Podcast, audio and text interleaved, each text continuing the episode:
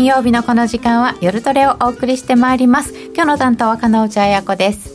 そして本日のゲストロンドンからお帰りなさいませ。ただいま帰りました。松崎よろしくお願いします。よろしくお願いします。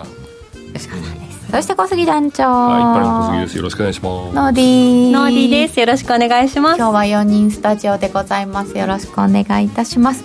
でもう本当にあの先行配信からお話を伺ってたんですけれどもイギリスが大荒れですので、はい、その辺をじっくり伺いますけれど、はい。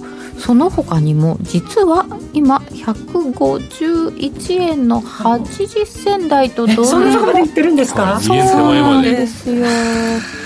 50円乗っかってなかなか乗せないなと思ったら乗せてボーン。ボーンと、これ2円いっちゃう？んじゃないのみたいな感じですね。もう止まんないです。っていうかこれ介入やりづらいわ。やりづらいですかね？やりづらいです。スピードが逆に出過ぎですか？っていうかどこで入っても失敗する、うん、乗っかっちゃったから。うん。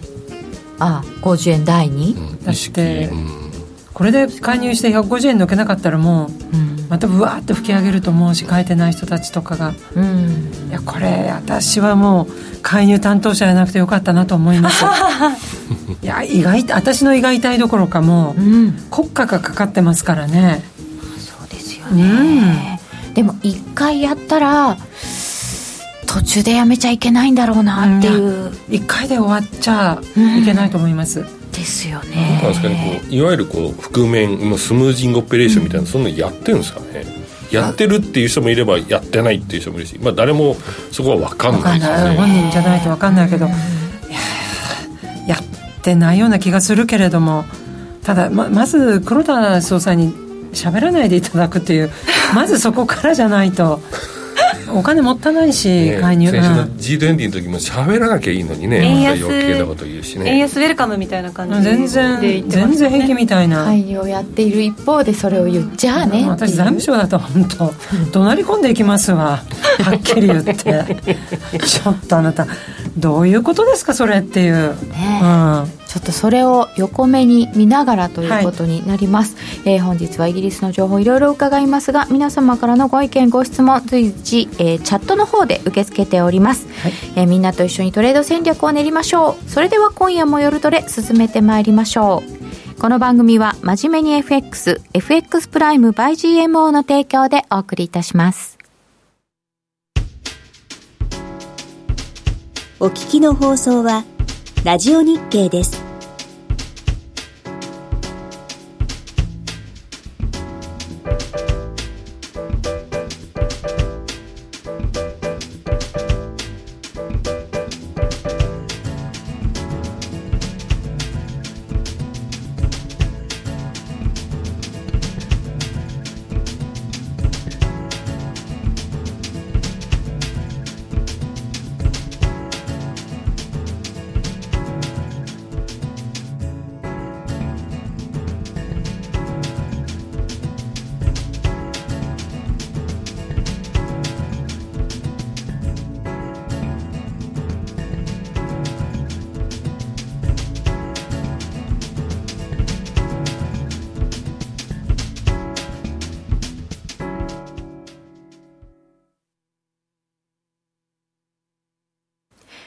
日のゲストは松崎よしこさんです。よろしくお願いいたします。えー、ちょっと152円に乗るところが番組中に見られそうなんていうつぶやきも、あ90銭台に乗りましたね。くわきそう。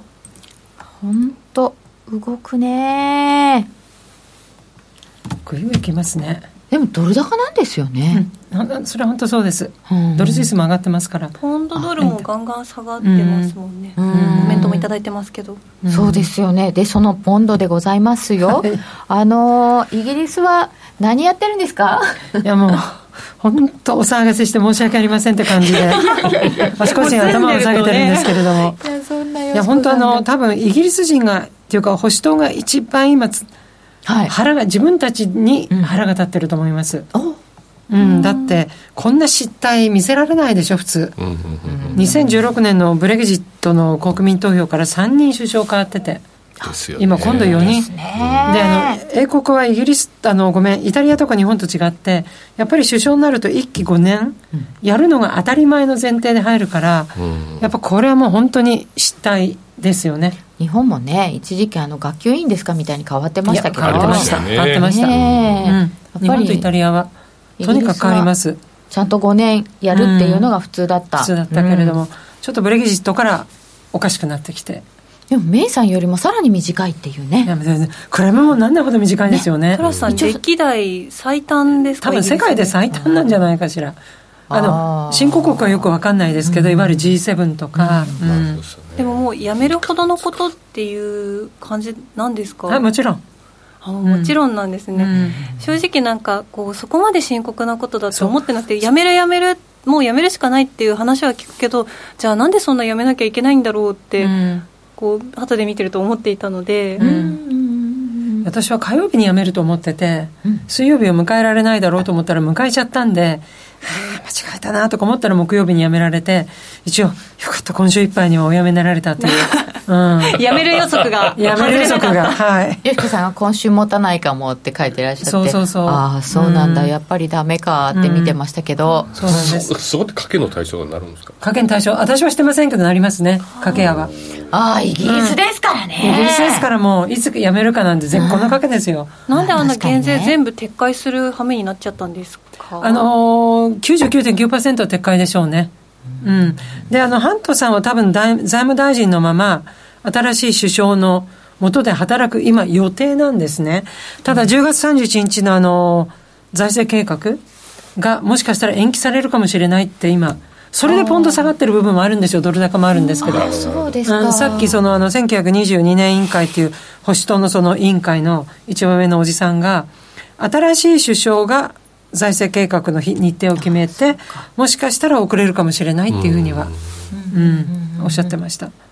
そうですよね、政権が変わるっていうのに、その前に、政権じゃないか、まあ、内閣が変わるっていうのに、その前に財政計画出すのも変ですよね。うん、ただ、うん、ただ、ハントさん、私、財務大臣のまま続けていらっしゃると思うし、多分出る内容は誰が首相でも同じだと思います、うんうんうん、それこそトラスさんであろうが、うんうん、次の首相であろうが、うんうん、ハントさんがちゃんとやってくれれば。やってくれる、うん、だ今回の一番の問題点は財源も長いのにっていうことですよね。あとそのあの英国がドイツみたいに財政の優等生であれば一回ぐらい目つむってあげようかなとか思うんですけどとにかくとにかく財政の落第政のところに上乗せで、全部赤字ですっていう、何の努力もしない。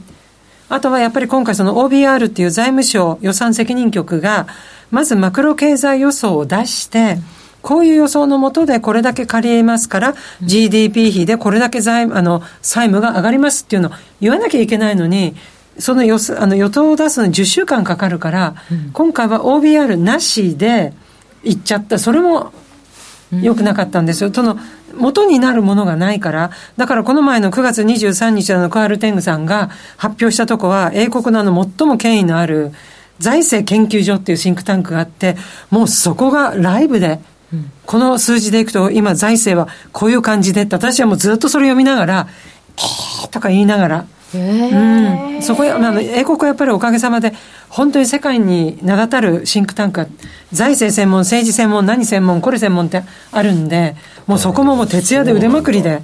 いろんな人が出てくるんですライブで出てきます。ライブでツイッター、だからもう、ツイッター様々なんですよ。あ、そういうの、まあ、ライブって言っても8秒とか遅れるんですけど。いや、そんなもう。でももう、それで生きている人だから、ツイッターでそういう情報を出すシンクタンクがあるんですね。出します。まあ、どこも出します。でうちの娘の小中高って、まあ、同じ学校の同級生の女の子も、もう若い、小さい頃はいつも忘れ物した落第生みたいな子だったんですけど、政治専門のシンクタンクで今活躍してて。すごい。うん。水を得た魚のように働いて、うん、この前もなんか飲み会で一緒にやってても、目が最近政治で揉めてるから嬉しいって。いや、出番がない。そう。出番がない時はもうこんな感じで何、今日も何もないのに。最近すごく嬉しいの。目がルンルンしてて。ってことはそれだけもう考えることは山積み大変な政治ってことですね、うん、この人が首相になればこういう政策でやっぱり自分それぞれの担当が例えばボリス担当スナックさん担当とかあってそのチームがあって彼女はまだ29歳だから下っ端だけどやっぱりじゃあお前は財政のこの部分を担当だ。初めてそういうのもらったからこうもうルンルンしてて目が輝いてたわ。うちの娘一切興味ないからへえみたいな。もう周り全員興味ないんでへえまあ、それが普通ですよね。そう。今首相誰みたいな感じで、イギリスのこう若い方々もそんな感じなんですか？あの首相が誰かはさすがに知ってますけど その子が目ルンルンするほどは、うん、興味そんなにないですね、興味ないですね。ああそうそう、にえっ、ー、とまあ一旦その、えー、トラスさんの政策で、はい、まず債券がえー、売られて、金利が急騰して、はい、年金危ないよって話になりましたよね。はい LDI というなんか仕組み、私もそれちゃんと分かってないんですけど、仕組みもので、長期金利が上がれば上がるほど当たり前だけど担保を差し入れなければいけない、うん、でその担保を差し入れるからにはお金がなければダメ。お金を作るために株を売ります、うん、何を売ります？手持ちの不動産の例えば ETF と全部。だから他の市場もとも一緒にソーダ売れで崩れてる中どんどん上がるからもっと崩れるでもう。であの時バンコブ・イングランドが介入したのはあそこで介入しなければ完全にもうお手上げでどうしてお手上げだと困るかというと英国発の金融危機になるとアメリカの中間選挙で怒られちゃうんです。確かに、波風立てないでくれと。そりゃそうですよね、うん、だからとにかく11月8日のあれが終わるまでは、うん、やっぱりアメリカにはあまりご迷惑を。ご迷惑を。いやだってそれでなくてもアメリカこうインフレと戦うって言って、うん、結構狭い道を歩いているのに 世界中そうかもしれませんけど。パウエルさんも随分バイデンさんから言われてると思います。イギリスでさえこれだけ気遣ってるんだからそうですよ、ね、パウエルさんのあの FMC の記者会見とかも、うん言っちゃいけない単語の表とか私目の前にあるような気する。この単語は使っちゃいけないみたいな、うん、バイデンなんとかみたいな、うん、だって私が普通にやるセミナーでもありますもん。これの単語は使っちゃいけませんっていう表。あります。今だから言えるコーナーだけど。あそうですか。ありますよ。えにえイギリスでだと？いやいやいやあの普通に日本の日本語で、うん、あります。へえ、うん、こここは何もないのか？まあそこプロだから。へえとか言ってねそういえば見たことないなみたいなことを。今ね。年金ってそのレバレッジをかけて運用するもんなんですあのね私もそれびっくりしたんですけどやっぱり低金利が10年以上続いてそのやっぱりあのベンチマークに対する利回利回りってある程度は確保しなきゃいけないんでレバレッジ使っちゃいましたっていう今だから言えるコーナーみたいな。昔はなかったって聞きました。で今回もそのこんなに低金利だからこうやったらお客さんうまくなんとかなりますせって言って、うん、某ブラックロックとかが、売り込んだんでしょ、うっていう推測を、ね、まさに今その会社が倒れそうになったんですよ。そこがまた怖いですよね、ブラックロックがそうなんですよ。すごいですね、なんかやり口がお金ない大学生とかにお金借りさせて為替やらせるみたいななんかひどいひどい感じそうなの？なんかリーマンのなんか仕組みさえ、ね、でもうちの娘もインターンやってましたよあそこで。ん？うん、うん、はい、行かなかったけど、やっぱ非常にきつくてっていうか、うんうんうん、でも娘の同級生は2人いて、行って、2人とも辞めました。あそうですか、うん、ブラックなんですね。いんですね。3年、1人は3年かな、クレジットリスク、うん、もう1人は辞めて、もう絶対違う道を行くんだと言って、今また大学院入り直してて。かなりきついみたい。ね、うん、なんかあの大学院入り直すとかもう一回大学行くとかそういうのができてでもいいですよね、おおなん。かなったぞ機関投資家でもリスク取りすぎちゃうんですね。そうなんですよね、まあ、リスク取るのが商売ですからね、うん、確かにね、うん、そうですよね。はっきり言って。投資銀行はねリスク取らないとね、うん、年金がそれやっちゃダメだろうって思いましたけどね。いやでも私はやっていいと思ってるんですけどダメですか、いやまあここまでずっと低金利が続いちゃったからしょうがないんですかね、だって普通だったらもう債券買って寝てればある程度のリターン取れるのがね、マイナスとか0.1とかだったから、日本はそれに慣れてるけど私 たちはやっぱり4 4%、5%の政策金利の中で普通に生活してるのが当たり前だったから、やっぱり 0. 何パーセントっていうのはきついと思います。で私はあんまり年金のこと責める気なくて。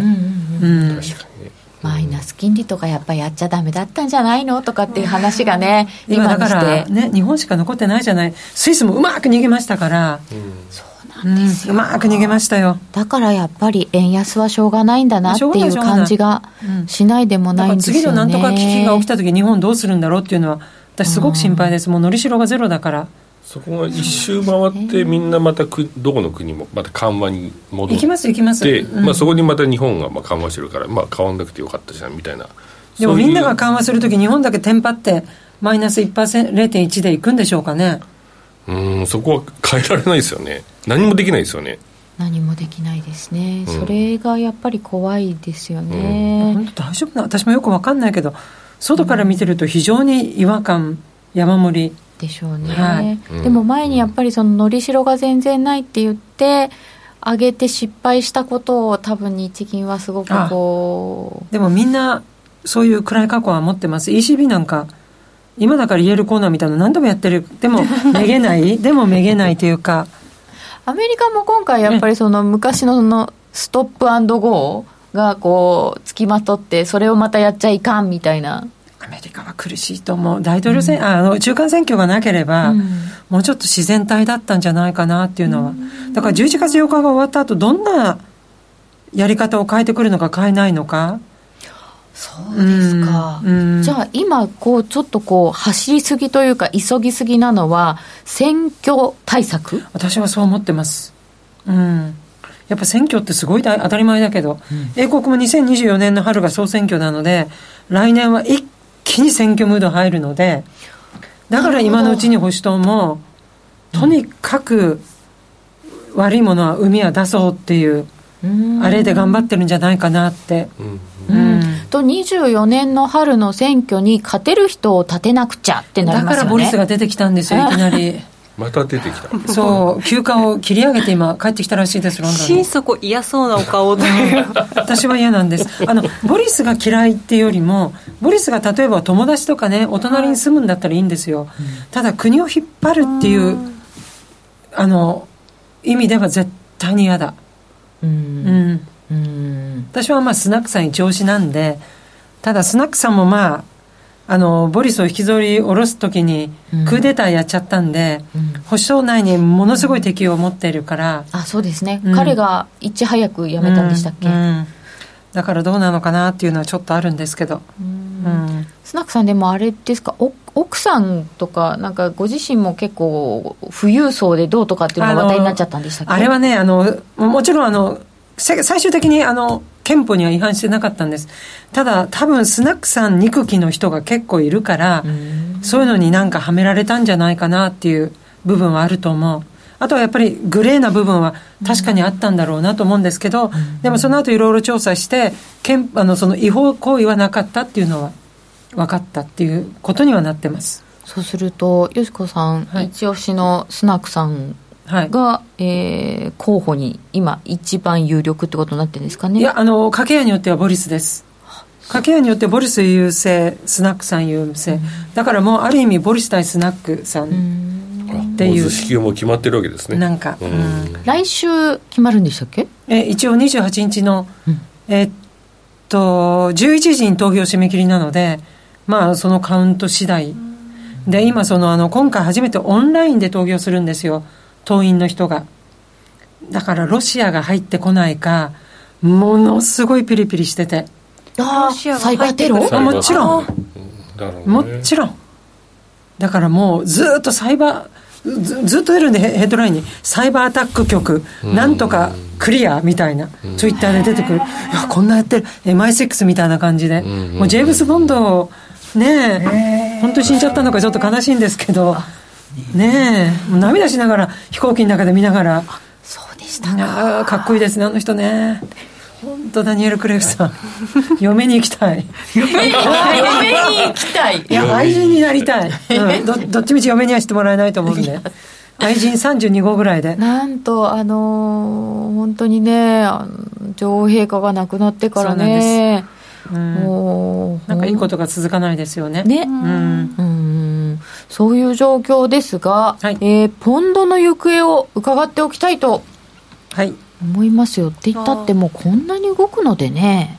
こうボリスさん、スナックさん、どっちかになったからポンドが上がるみたいなことってあるんですか、うん、スナックさんだったら買いだと思います、やっぱり財政規律、ものすごくあの人、ゴールドマン・サックスにずっといたんですよ、だからマーケットをきちんと見てる人なので、何言ったらどうなるっていうのが分かってる方だから、それこそ中央銀行の総裁でもできるんじゃないかなぐらいの方で、あそんな優秀な方なんです、ね、うん、でボリスになっちゃうと、あの人、細かいことが無理な、私も割とそうなんだけど、細かい部分がダメなんで、もちろんその周りの人が、あのきちんとしてればいいんですけど、例えばじゃあトラスさんもお辞めになられたけど、どうしてこんな赤字国債で、はい、あのやる、周りに何も言わなかったんですかって、うん、素朴な、周りはもう言って言って言い抜いたんですって、周りのエコノミストが、これやったら政権を失う、うん、それでもあなたたちが間違っていますって言って、たら結局案の定そうなっちゃって。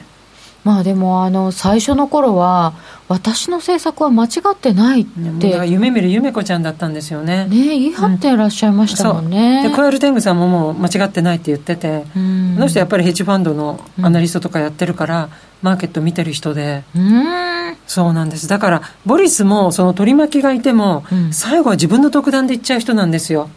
だから非常に危ない。で今はあの賭けをする時期じゃないんですよ英国って。地道に地道に失った信用を取り戻して。信用って作るのに10年で失う時1秒じゃないですか、で今完全に信用全部失ったので。それは今回のことで？今回のことで。だって世界中の笑いもんでしょ？財政を甘く見るとこうなるんだよっていうもう教科書に載るようなことやっちゃってるんで私はだからその単純に私がスナックさんのファンだっていうことだけでなくてやっぱり今は地味で確実な人がなるべきでその賭けのところでボリスみたいに一か八かでいけみたいのはちょっと合わないんじゃないかなと時期的にと思ってるんです。地道に行ってほしい時期。私はそう思います。前例が前例なだけにだもう本当にあの今回のこともそうなんですけどその前からブレグジットからまだ片付いてないんですもんねブレグジット。それこそボリスさんがなんかね 言い出してやめちゃったみたいなイメージがあるけど、それでもやっぱりなんか謎の謎のじゃないけど求心力みたいなものをお持ちなカリスマ性？ですね。カリスマ性はすごいですよ。勢いがあるといい意味でも悪い意味でも、あのトランプさんみたいな大好きか大嫌いかのどっちかで中途半端、ね、どうでもいいっていう人がいない。で、ハントさんが今財務大臣でほとんど実権握ってるから、じゃあハントさんそのまま首相やればいいじゃんっていう。で、本人は絶対やりませんって言ったんですけど、どうしてかというと彼はブレギジットで残留に票を入れちゃったんです。だから政府の方針と全く逆なので、あの人は首相はやりたくてもできない。なるほど。うん。あと、党首選に3回か、あの、立候補してるけど、漏れなく落ちてるんで多分今回も無理だろうっていうことで。ああ残留派だったんですね、うんうん、残留派なんです。うん。えー、ポンドは資金力があれば儲かるよね。上下激しいからね。えーと、ノーディは ポンドで儲かってるんじゃないのっていうのがさっきありましたけど。ポンドね、ちょっとあの、やっぱ150円挟んだ方のドル円に気を取られちゃって、うん、ドル円気を取られちゃって、ポンド今週ちょっとあ甘いんですよね。なので、ちょっとポンドはそんなにやってなくて、ドル円もなんかやっぱ150円乗った時にビビってしまって、何度か買ったんですけど、あの150円台の真ん中でね、手放しちゃったから、今ね、もう指くわえて見てるんですよ。もうそうなったら指くわえちゃうよね。もうそうなんです。なんかあの時買ったし売ったっていうのを覚えてて、うん、もう、もうなんかすごい、眼鏡かけちゃった状態だから目つぶってエイヤーができないんですよ。どういう意味 こう上がってる時ってこう目つぶってえいやって買うみたいな感じで言われたりするじゃないですか、でももうそれがあの時の値段を知っちゃっててみたいな。解像度が上がっちゃってるせいで一瞬できないんですよ。っていうのでね今もねできれば今夜152円抜けないでみたいな感じでねね寝惚れとかねなんとかとか言いますよね。あそうなんですね、はい、急落パンしてきてパンして戻っ増えてますか？取引この業界取引が増えてるんですけどでしょうね。これだけあれしてれば。全然儲からない。カバーが大変。銀行がもうスプレッドがもうめちゃめちゃ悪いああそっか。逆剤になってるんでね。だどこもスプレッド原則固定をもう諦めてっていう。まあうちなんかはもう一番に諦めて。で本当なんかドル円とかで0.2とか3とかのとこびっくりし1払ってでも、うん、あの動きしてたら全然いけるじゃないですか。いけるいける。全然いけますね。だからなんか適正にそれこそねあのさっきの人件費とかじゃないですけど適正にスプレッド取られてもなんかいい感じのね落ち着いた値で取引できるのが一番って思ってます、うん、それはそうですね。約定一番ですよね。約定一番です。ここで買えたのにとか売れたのにとか、うん、と出会いたくないですもんだそうです。でまあ、うちは約定はすごいいいんですけど、はい、あの約定はめちゃいいんですけど、うん、約定するがいいにカバーで負けてしまうみたいなね。おかげさまで大変だっていうことみたいですよ。ね。はい。えー、さてこの後はポンドの行方などなど伺っていきたいと思います。それではここでお知らせです。FX や商品 CFD を始めるなら FX プライム by GMO、米ドル円などはもちろん、原油や金も人気のスマホアプリで瞬時に取引。トレードに役立つ分析情報やセミナーに加えてお得なキャンペーンも随時開催。今なら選べる CFD リリースキャンペーンを実施中です。FX も商品 CFD も、そして自動売買やバイナリーオプションも、やっぱりプライムで決まり。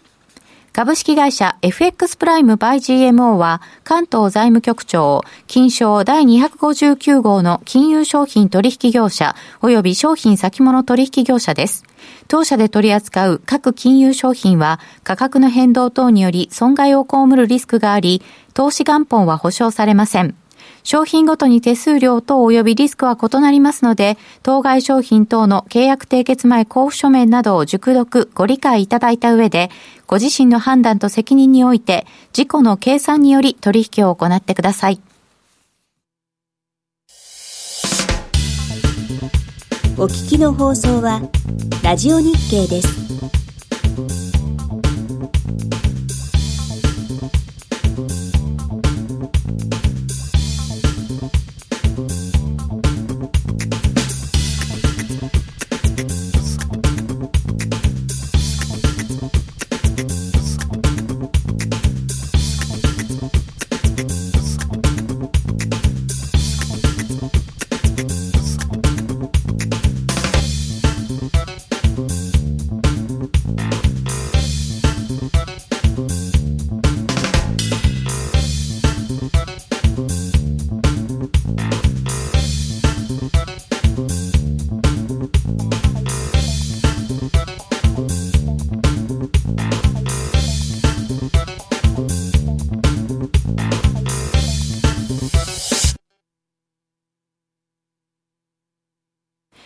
続き、松崎よしこさんにお話を伺ってまいります。はい、えっ、と、現在、ポンドドルで1.1116ぐらい。11割れてないですか？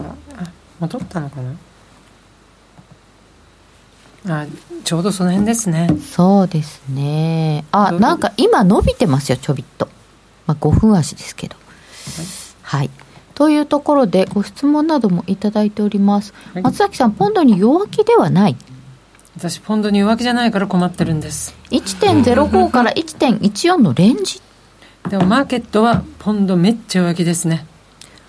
めっちゃ弱気です、うん、やっぱりパリティっていう話も出てるし。出てますよね、うん、どうなんですか？よしこさんのじゃあそのそんなに弱気じゃないよっていうのはどのあたりをまさの悪い材料を全部織り込んで、うん、唯一1.05の下に行くリスクとしては解散総選挙、今やったらもう労働党になってしまうのでそれ以外はもう労働党になったらポンド売り。いや私自分が労働党嫌いだからなの。だから嫌だ。だからでも労働党ももう変に赤字国債やったらこうなるんだっていうね、うん、学習効果があるんでやらないと思うんですよ、うんうん、であとあの労働党の党首はもう誰よりも首相っぽい人であの法廷弁護士をずっとやってなんか法廷弁護士協会会長みたいなあの本当に冗談抜きにやってる方なので、うん、そうな人です、ね、うん、まあまあまあ本当に頭のいいっていうかその勉強ができる、うん、なので、まあ、逆に彼がやった方が安心感があるって話はあるんですけどだけど保守党の悪い部分っていうのはただこの後このボリスになられるとまたな、うん、私は決して買う気ないですねボリスだったら今度は。そうですか、うん。強気だった松崎さんが買わないって、まあ、あのユーロポンドではポンド買いますけど、ポンドドルではちょっと様子見ます。スナックさんだったらいいんですけど私ボリスって一度ダメでやめてる人が、いかなる理由でさ敗者復活戦でやるっていうのがそれもたかが40何日間後でしょ？ちょっとおかしくない？っていう感じがすごくして。あ確かに、うん、やめあれだけの短命政権だったっていうことはジョンソンさんが辞めてからもそれしか経ってないってことですよね。そう7月の二十何日のはずなんで辞めたの。はだからなんでまたっていうのがこの間か。すごくあって。コメントに「介入来た」ってコメントが来てるの、はい、急落しましたねドル円は急落してるけどまた戻って。介入なんですか？違うんだ1円151円ぐらいまで下がって、うん、まあ、5バルまで戻ってます。もどきですかねこれはこれがあるときついんですよ。きついですよね。ああ本当だ本当だ。会社の本音。会社の本音。どこも一緒だと思います。もうオーダーは全部エグゼキュートしなきゃいけないからね。そうだよね。どうなんですかね。この時間だと、よしこさんあのこの時間に介入するとすると アメリカ時間ですからねあ今欧州かまだ、えっと、今何時？夜の10時。ということはにロンドンが14時でアメリカ朝9時ですね、うんうん、あ始まったばかりか。ありえますね時間的には。ありえますか？うん、いや委託はやってくれないと思います。多分。あの別に日銀全然今出れるんで、うん、うん、もしもしって言えば、うん、なんかポンドルとかユーロドルとか全部見てると、うん、ドル売り？ドル売りになってる感じがする。うんか出た。って感じ。なんかちょっと日本主導ってイメージじゃないけど下がってますね。なんか出たんですか？なんか、まあ、まだ分かんないな。日本時間の動きもう落ちて戻ってまた落ちて結果最後上がっていくっていう、うそうなんですよね、まあ介入もどき介入狙い介入待ち。なんかいろんな人いそうなので、難しいですよね。難しいですねこれ。うん急落、ね、介入の可能性ありっていうなんかもう出て、外国人ももしかしたら介入じゃないか、うん、でもこれが介入だったらもう本当に泣きたいぐらい。泣きたいぐらい、うん、これは介入じゃないと思うけどな。一発目は3円4円5円ってパパパパンと落ちたわけですよね、うん、1回目は割といいタイミングでしたし。まあまさかね、黒田さんの会見後にやるとは思ってなかったですもんね、うん、そうですね、うん、そうですね。でもすごいあ151円は割れそうな空気？でもそこは買われてくる、買われて、なんかでもこうあれですね。ドル円介入されたらとか下がったら買うのにって上がってる時は思うけど下がるとねどこまで下がるかななんてやってるうちに上がってきちゃいますね、うん、やっぱ介入警戒感ある分厳しいですよね。うん。世界のどれぐらい経つとこう介入もうないなってなっていくんですか、まあ、結局値動きが落ち着いちゃうあとでも値動き落ち着かないと思う。一度介入しちゃったんで、うんうんうん、期待変に介入期待になっちゃってて今。介入介入警戒っていうよりも。多分これ下でドル買い口開けて待ってると思うので、うん、ある意味下げてくれないと困るみたいな。なんだか何が介入だかよく分かんなくなっちゃうんじゃないかなと。昔介入があった時はどれぐらいの期間こう落ち着かない相場だった？何ヶ月も続きますよ、うん、続く時はあとはもう集中的に何十兆ってやっちゃう時はもうでもそれでも何週間っていう感じで来る。で特に介入場合はいこの介入で全部終わりますとは言ってくれないんでそうですよね、あの銀行にはほとんど来るんです、うん、もうほとんどかなみたいな。うん、だけど私たちには全然わからないから個人投資家には。そっか銀行じゃないともう一抜けするタイミングがないってこと財務官のあれにもよるしやっぱり週に1回とか集まるからその時になんとなく行間読んでねみたいな。うん。ちょっとねナスダック100の先物とかが落ちてたりとか。これ私は介入だと思わないし、うん、これが介入だったら完全に馬鹿にされてますわ、うん。向かえばいいね。もう買わなきゃってなってきますよね、ね、これが介入だったら、本当そうですよねまあ、まあ、本当会話をありがとうみたいな。ね、ラジオ収録してるよりもとりあえずとりあえずさせてくださいみたいな、えー、151円の30銭台にちょっと戻ってきて、えー、まあひげひげな感じにはなっておりますが、どうなんでしょうか。でまた戻りますけれども、はい、ポンドですね。じゃポンドは、えっと、本当は、えー、っと、吉子さんは買い目線。私はあのユーロポンドでもポンドロングなんですよ。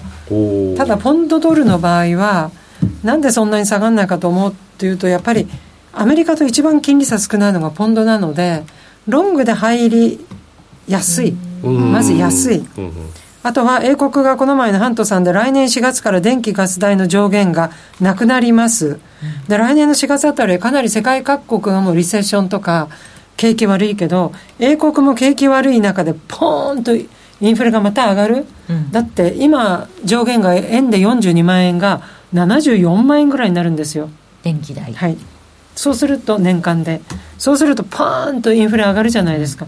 そうするとやっぱりじゃあ第2の英国中央銀行の利上げサイクルとなると、下手したらアメリカの金利を抜くんですね、ポンドが。なるほど。そしたらポンドを売ってる場合じゃないんじゃないかなっていうのを今から先取りしてて、うん、まあどこまで先取りできるか。こまでインフレ上がってしまった時に、うん。金利は上げるんでしょうけど、うん、その時の経済ってどうなんですか？だからめちゃくちゃスタグフレーションだと思います、うん、だってご飯食べれない人がいるのに金利上がるんだもん、ね、うん、その状態でそこの国の通貨を買っていいのかいや、まあ、そこは本当そうなんですよ、そこは本当そうなんですよ。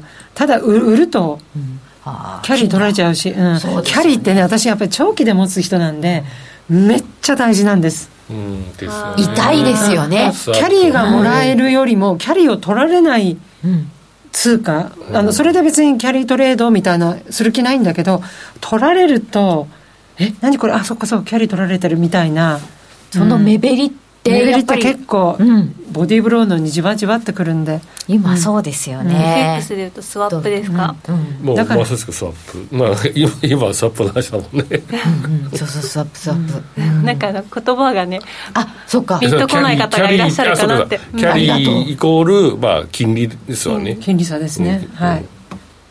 でそうするとユーロに対してはちょっと違うんですね。ユーロはね、やっぱりガスの部分がというかウクライナがちゃんとしないと、うん、いつまでそのあのもちろんユーロ全体がもうどあのロシアがいなくてもいいんですよってなればいいんですよ。もう全然怖いもんないんですよ、うん、そんな一朝一夕でいいですよってなるわけないのでそうなんですよ、ね、うん、やっぱりここ数年間は完全にロシアに自分たちの経済を財政を全部をなんか牛耳られてるんじゃないかなって思うと決して明るい未来は見てないです。ヨーロッパに帰あとやっぱりイタリアがまたおかしくなりかかってるから。ああ極右政権。うん。今日あの一応大統領府に行って組閣命令がさっき出て。14時30分かな GMT の。なんか意外と変なこと言わないで今んとこいませんか？いやいやいやいやいやこれからですよ。だってもう議長副議長ファシストと右翼ですもんでイタリアはあの上限あ上院も下院も同じだけの力を持っててその取締役の議長がそういう人を選ぶってことは、私普通じゃありませんって言っちゃ失礼だけどこっちではいい顔してるけどやってることは全然反対だから私もそのこの人が任命されたって聞いた時あ来たぞ来たぞ来たぞ爪のあれを伸ばしなんていうんですか見せ始見せ始めたなって。ただやっぱりあの財政で変なことするとイギリスになりますよっていうのは見てるんで、うん、そこら辺はちょっととぼけているんじゃないかなと、うん、ただ財務大臣まだ任命されてあの断ったんであの ECB の、えー、っとパネッタさんっていう専務理事が嫌ですってはっきり言っちゃったから、今。パネッタさんってイタリア人？まあパネッタさんイタリア人です。めちゃくちゃハト派のイタリア人です。彼がいやととてもやない。だからドラギさんの時のフランコさんってやっぱりイタリア中銀の方なんですけど、はい、あの人が引き続きやるかあとはみんなやりたくない。やりたくない、うん、あとはあのイタリアの場合は経済財務省なんですよ。一緒にしちゃったんです。2010年かなんかに。だからこれはまた2つに分けて責任を半分半分にする案もあってそこら辺はまだどうなってるのか分かんないけどあとはそのイタリアの連立イタリアの同胞同盟とあのフォルツァ・イタリア。このフォルツァ・イタリアのトップがあのベルスコーニっておじいさんこの人とまる、ま、あの首相になる女性が仲悪いの。めっちゃくちゃ仲悪いんですよ。だから彼女としては何が嫌だってベルルスコーニさんが嫌でやっぱりすごい足引っ張ってる。彼女のほら政治経験がないから。でこちらの人は何度も首相やってますから。長かったですからね、あんな小娘に俺がなんで上から目線で言われなきゃいけないんだっていう。でベルスコーニ今プーチンさんに接近してるんですって。あの人仲いいんで。同じヨットハーバーの仲間みたいな、うん、だからそれでやっぱりマローニさんも今ロシアに寄っちゃいけないっていうのは自分でも分かってらっしゃるから、変にベルルスコーニさんに動かれるのがそれはちょっと危険です、ね、危険です。ものすごく危険です。そうかそうか、うん、でももともとの措置は、ロシアに近い人たちもいるんですよね、うん、あの同盟の人も近いんですよロシアに。だってあのなんだっけあのプーチンさんの写真のついた T シャツとか着て選挙公約とか言いながら選挙運動してた人ですもん、うん、そういう人がいるんだね。そうなんですなんか EU なのにって思っちゃいますね。思っちゃいますね。そこが原因で EU が崩壊することあのね一応あの選挙公約で EU から出るっていうことは絶対にやりませんっていうことで今回選挙に受かったのでやらないと思いますそこは。なんか国民のね支持も割と EU に残るっていう人が多いそうで。すよね、うん、イタリアはそうなんですね、あとはあのパンデミックの支援金あの EU 共同であのやった借り入れた、イタリアが一番もらえるんです、だから今 EU にノーとは言えない。それをあの入れての予算を立ててるんでただそれもただそれこそただ飯は食べられないから、26項目かなんかの条件がついてその条件を年末までに達成しなきゃいけない。でドラギさんがもう途中でやめちゃったんですよ。どっちみち俺じゃなくなるわみたいな。でマロンさんにどうぞっていう感じで振られたんで彼女は結構大変だと思いますよ。トラギさん今まで結構一生懸命やってたのに全然思う通りにならなくて。もうもう僕ゴルフしますみたいな感じで。だから彼女は彼女で頑張んなきゃお金もらえないから予算が成り立たない、うん、で同じ連立の中で足引っ張られるで、うん、結構大変だと思います。で本当に政治経験のない人だから。政治経験がないとそこ板挟みでとか潰されそうですね、ものすごく大変です。そうですね、どっちから引っ張られても難しそうですね。なんか怖いですよね。うん。なんか選挙公約でなんか手つないで写真写っても水面下では何されてるか分かんないっていう、まあ、特に女性だから、うん、うん、女性で政治経験ないで。2枚室3枚室ですもんねいや本当そうですよ、うん、特にイタリアは。そ うですね、うん、経験の豊富なねそれこそベルルスコーニさんみたいな人たちは。2回か3回やってますから彼。そうですよね、興味なくても音として聞いたことあるじゃないですかベルルスコーニさん、うん、そうそうそう。ああそうですね。メディア王だし、うん。うんお金もも腐ろうであるからやりたい放題だと思います。大変だ、うん、なんか。そう考えるとだからユーロポンドとかでポンドの方買いたくなっちゃいますね。金利も取れるし。なるほど。金利がまず、まあ、逆転することはないっていうのがないでしょうね。っていうのがまず大きいわけですね、欧州もだからこれから結構強烈な利上げをしていくことになるんですよね。なると思います。一応ね、2.5%来年の3月まで、うん、あのデポジット金利が、あの ECB って3つ金利があるんですよ。あそううん、そう、めんどくさいんだけど。で、本当は真ん中の金利が中心金利なんだけど、もう今一番下の一番低い金利をなんかみんな見ちゃってて、それが今0.75、うん、0.75。それが2.5ぐらいまでいくだろうっていう、来年の3月までに。だから多分今度の10月27で0.75上げて1.5にします12月に0.5上げて2にしますで来年のあの入ってすぐにまた0.5上げて2.5シャンシャンっていううわご飯本当食べれないまあヨーロッパもご飯食べれない人多いですだってこの前あの一昨日あのオンラインセミナーしてその時にあのガブの今、生活苦しいですか調査をごあのご紹介して、一番生活苦しいのイギリスだと思ったらイタリアでしたもん。7割がもう何も、あの、電気ガス代払えないみたいな。今でも滞ってるの、全然払えない、時々払えない、ちょっと払えないの、全部合わせて78%かな。だから逆に払えてる人2割しかいないという。100だったものがいくらになったんでしたっけ？今イギリスだと300ぐらいになりました。100が300、まあ、280みたいな、うん、でヨーロッパイタリアは？イタリアどうなんだか分かんないけど多分似たようなもんだと思います、うんうんうん、でイタリアの場合はあのオーストリア経由で来るから、うん、オーストリアのなんかなんとかが切れたっていうとオーストラリアイタリアが共に止まっちゃうんですよ、あれ経由されるって結構辛くて、直接引いてるんだったらいいけどだから何度も止められてるの、うん、だからもしかしたらベルスコーニさんがプーチンさんに寄ってったのかもしれない。止めないでとかって言うんで、ね、分かんないけど。なんかねやっぱり大なり小なりみんなあのロシアを頼ってたわけで、うん、いやめちゃくちゃ頼ってましたね。だって EU 全体で4割がロシア製だから。ですよね。でドラギさんが一生懸命アルジェリアとか行ったけど、うん、あとはまあアゼルバイジャンとか、うん、どこまでカバーできてるのかわからないので、うん。天然ガス。天然ガスです、うん。なんかねガス取引所をもう一個別にしてなんかあのそうなんですよね。うんうん、指標価格をどうとかとかやってますもんね。そうそうそうキャップ上限をやって、うん、イギリスと同じように差額は政府が補填してで、でも結局は国民の税金から補填されるんで、同じことなんですよね。長い目で私たちが今補填して孫の代が払うみたいな。あ、うん、繰り延べてるだけですそれだけ。どうもやっぱ介入してるわけですよね。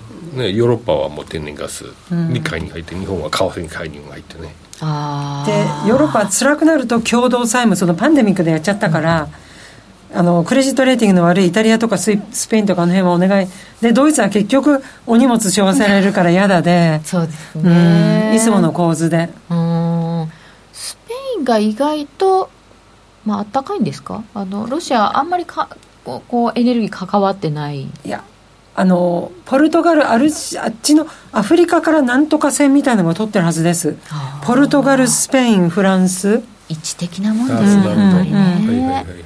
欧州も広いのでそう。なっちゃいますよね。だからイギリスも今ガスが足りないから、うん、オーストラリアから6年間輸入禁止あのストップしてたのにまたお願いしますって言ってただあまりにも遠いんで積んでマレーシアかシンガポールで全部違う船に積み直してなんで積み直すのかよくわかんないんですけどだからなんか来るまでずいぶんかかりますね。なんか冬終わっちゃうんじゃないかみたいな。なんか来る間の燃料で使い切っちゃいそう。いや本当そうなんですよ。本当だね、燃料使うよね。でもそこまで苦しいという。それは液化天然ガスを液化天然ガスです。LNG です。なるほどなるほど。うんえーと、ドル円が151円の56銭ぐらいということでまたちょっと戻ってきましたよっていう感じになっております。結局戻っちゃうんですね。ねあのウォール・ストリート・ジャーナルのあの例のニックさんがはいはい、なんでなんで11月は75ベーシスって言っただか書いただかなんか出たっていうのが回ってきましたけど。75やるでしょうね。ねそれあんま関係なさそうな気がする？その人が言うとなんかあれですよね。100%になりますよね。あ予想、ね、だから失望売りって言うんですか？もっともっとやると思ったのにってことはでも1%上げる必要あるのかしらね。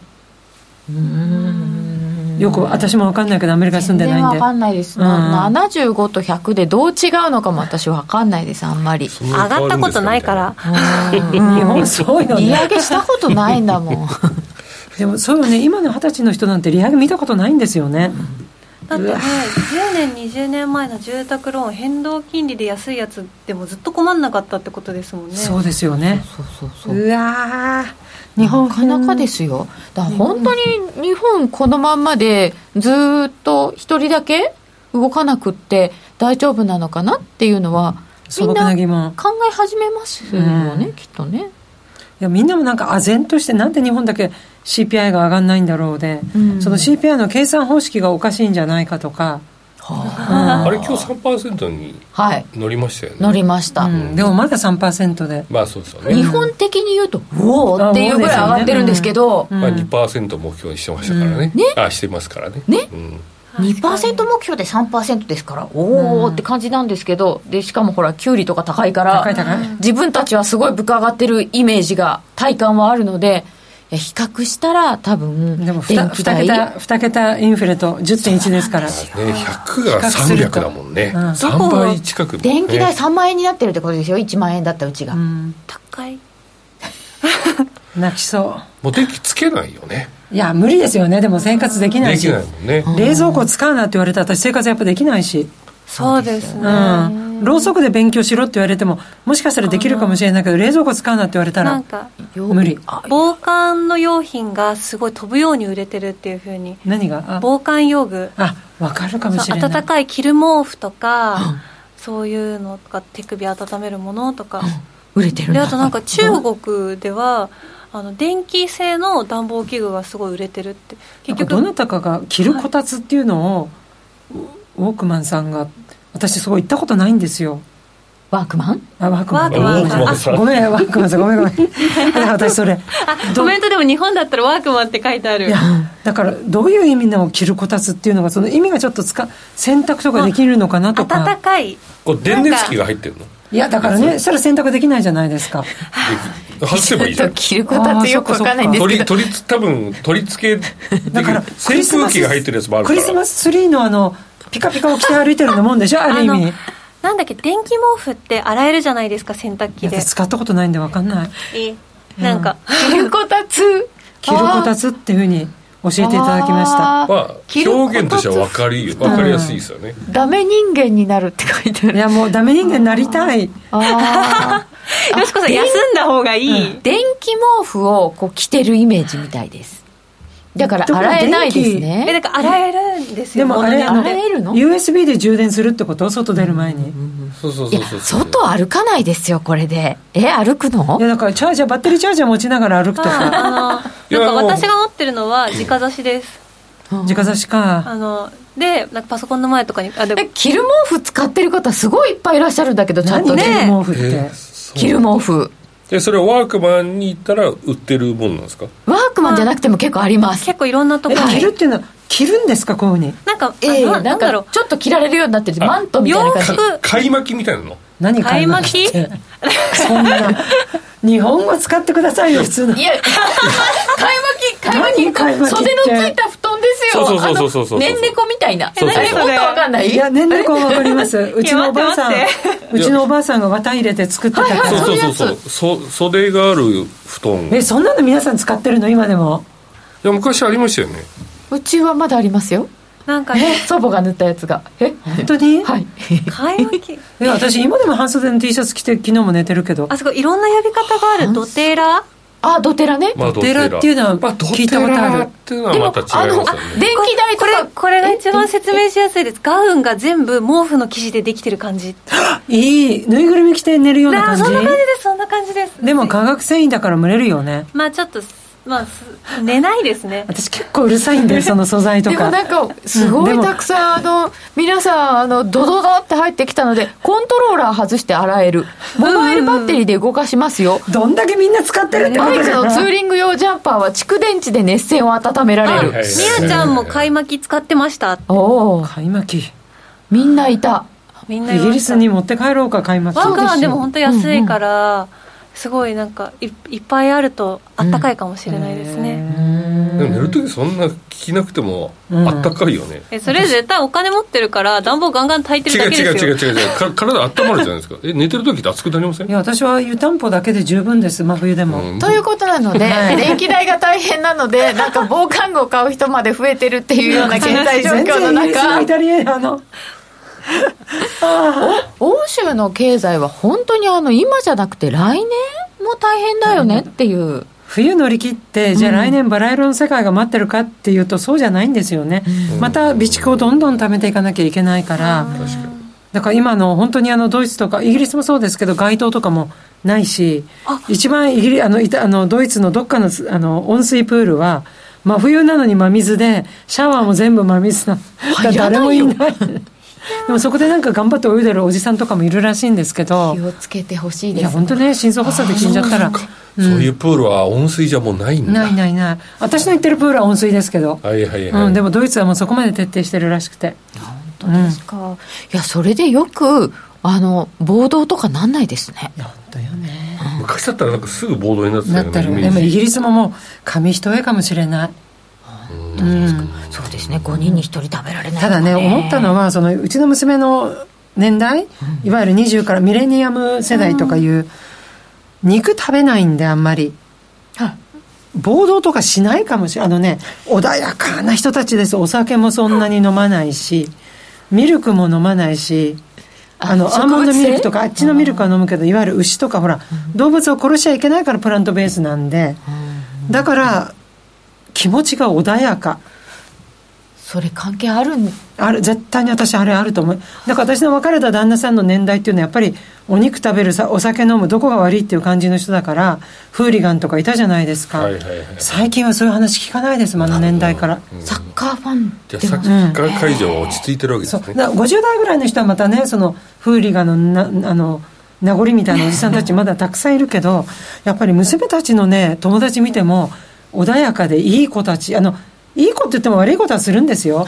ただ私たちみたいにもうぐてんぐてんであのいすあのね道端に座ってそのまま寝て 私やったけど。そんなこと。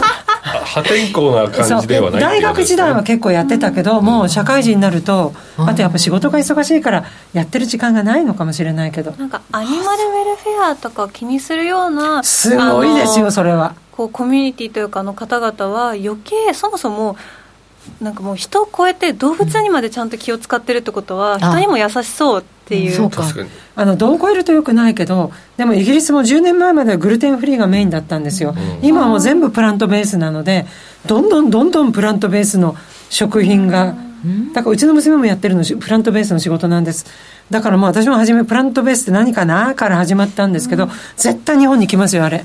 何ですかプラントベース？どんどんスーパーで根の生えてるものを食べる。あなるほどね。動物でなくて、うん、うん、あ売り場が本当にもう月単位で増えていく体感あります、ね、あ本当にその、代替食品たちが。代替食。品だから今は日本だとアーモンド効果しかないじゃないですか、うん、牛乳以外、それがヘーゼルナッツミルクオーツミルクアーモンドミルク何ミルク何ミルクうわーってもう、うん、日本は気分の豆乳が強すぎるんですかね？あじゃあもう変えてください。あの別に気分さん嫌いじゃないんだけど。あれ大豆？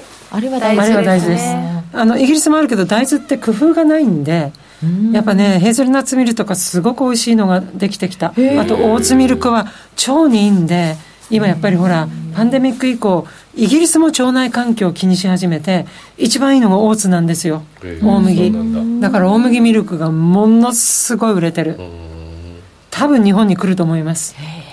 なんかそういうのもでもなんかこう多少物価上昇の一因になりますね安いものじゃないから。うん、うん、それ食べられない人もいそうですけどね。ね、うん、でもお肉食べない人たち確かに。ああのー今最後近いんですけど今よしこさんがこう、えー、となんか買うとしたらななどの通貨が？通貨ですね。資産というよりも。通貨でもしもし今後例えば年末から3月に向けて。一番嫌な時期ね。今から年末だったらドルって言うんですけど今から年末だったら大統領選挙終わった後は責任持てないです。年末までだったら、う11月8日を超えも？だって来年の1月から3月とおっしゃいましたよね、うん、一番困る時期。はは。なんか一般教書とかやってんですかね、うん、アメリカは。でもだってちょうど大統領就任あ、うん、そうか中間選挙だから関係ないんだ。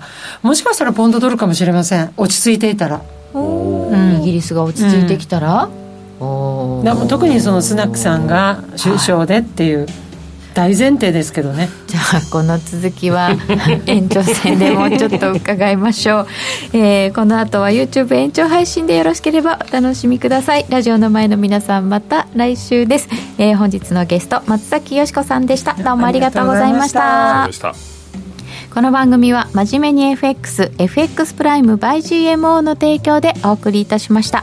えー、そして小杉団長、ノーディー、ありがとうございました。ドル円結局152円には載せませんでしたね。よろしければ延長配信でお楽しみください。